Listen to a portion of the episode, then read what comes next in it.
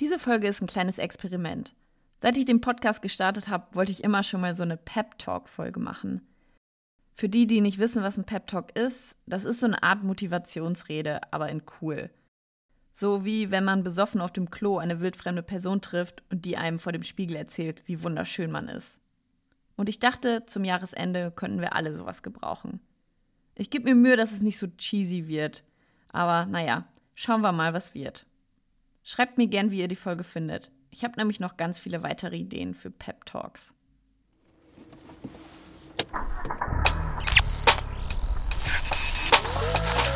Wir haben uns jetzt ein Haus gekauft. Also die nächsten zwölf Wochenenden sieht bei mir schlecht aus. Ich hab da im Rücken so ein Stechen. Sind wir endlich da? Ja.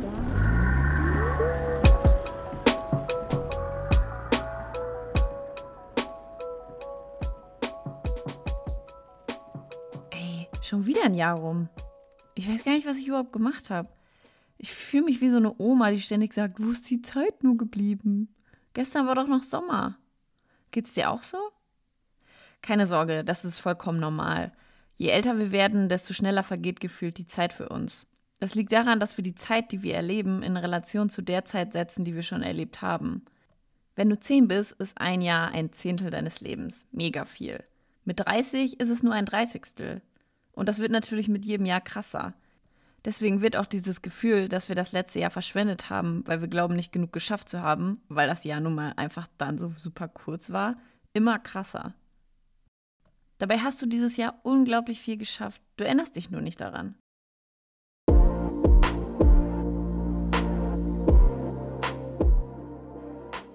Setz dich mal hin und dann geh durch deinen Kalender oder die Fotos auf deinem Handy oder deine Insta-Stories. Ich wette, du findest in jedem Monat mindestens eine schöne Erinnerung. Und wenn es nur ist, dass du mit jemandem telefoniert hast, den du schon lange nicht mehr gesehen hast. Oder einen süßen Hund auf der Straße gestreichelt hast. Oder du bei der Arbeit endlich mal deine Meinung gesagt hast. Schreib alles auf, was du findest und dann schreib oben drüber, 2023 war gar nicht so scheiße. Ja, ich weiß, 2023 war objektiv gesehen eine absolute Katastrophe. Umso bescheuerter, dass du so viel von dir erwartest. Nicht zu vergessen, dass du drei Jahre Pandemie hinter dir hast. Es ist vollkommen okay, wenn du dieses Jahr einfach nur überlebt hast.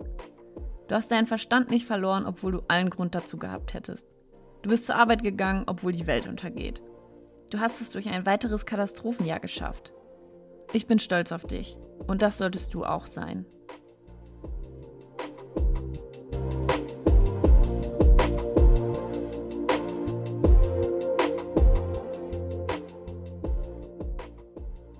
Mach dich schon mal drauf gefasst, dass du auf Social Media bald wieder jede Menge Jahresrückblicke finden wirst. Fotodumps mit Bildern, die dir suggerieren, dass die anderen ihr bestes Leben gelebt haben.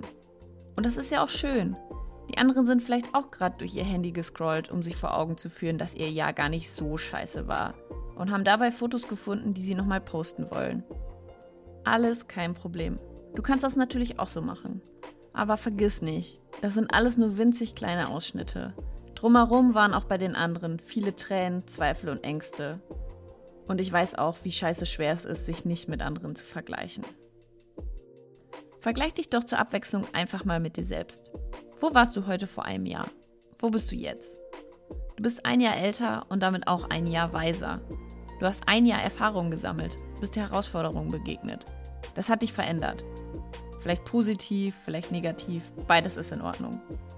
Es passiert nicht alles aus einem bestimmten Grund. Nicht alles ist Schicksal. Vieles ist einfach nur Scheiße. Aber du hast es geschafft. Du bist hier. 2024 muss nicht das beste Jahr deines Lebens werden. Diese vollkommen überzogenen Erwartungen sind ja auch der Grund, warum so gut wie jedes Silvester eine Enttäuschung ist. Ich kann gar nicht mehr zählen, wie oft ich um 0 Uhr schon auf irgendeiner Party heulend in der Ecke stand, weil das alles gar nicht so schön war, wie ich mir das das ganze Jahr ausgemalt hatte. Vielleicht wird 2024 geil, vielleicht aber auch nur so mittel. Egal wie das Jahr wird, du schaffst das.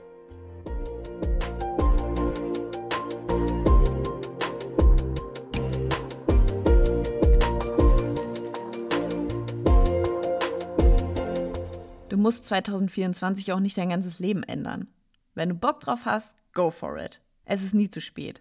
Auch wenn die Gesellschaft dir einreden will, dass du in deinem Alter langsam mal wissen solltest, was du willst. So ein Bullshit. Es liegen noch so viele geile und beschissene Jahre vor dir. Wie sollst du jetzt schon wissen, was du willst?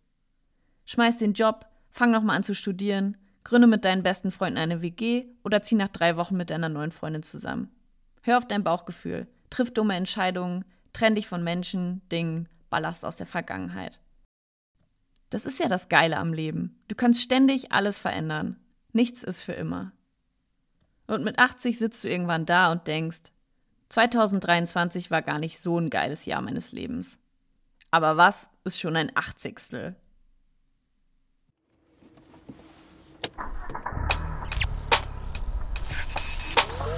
Wenn euch der Podcast gefällt, würde ich mich wahnsinnig über ein Abo oder eine Bewertung freuen.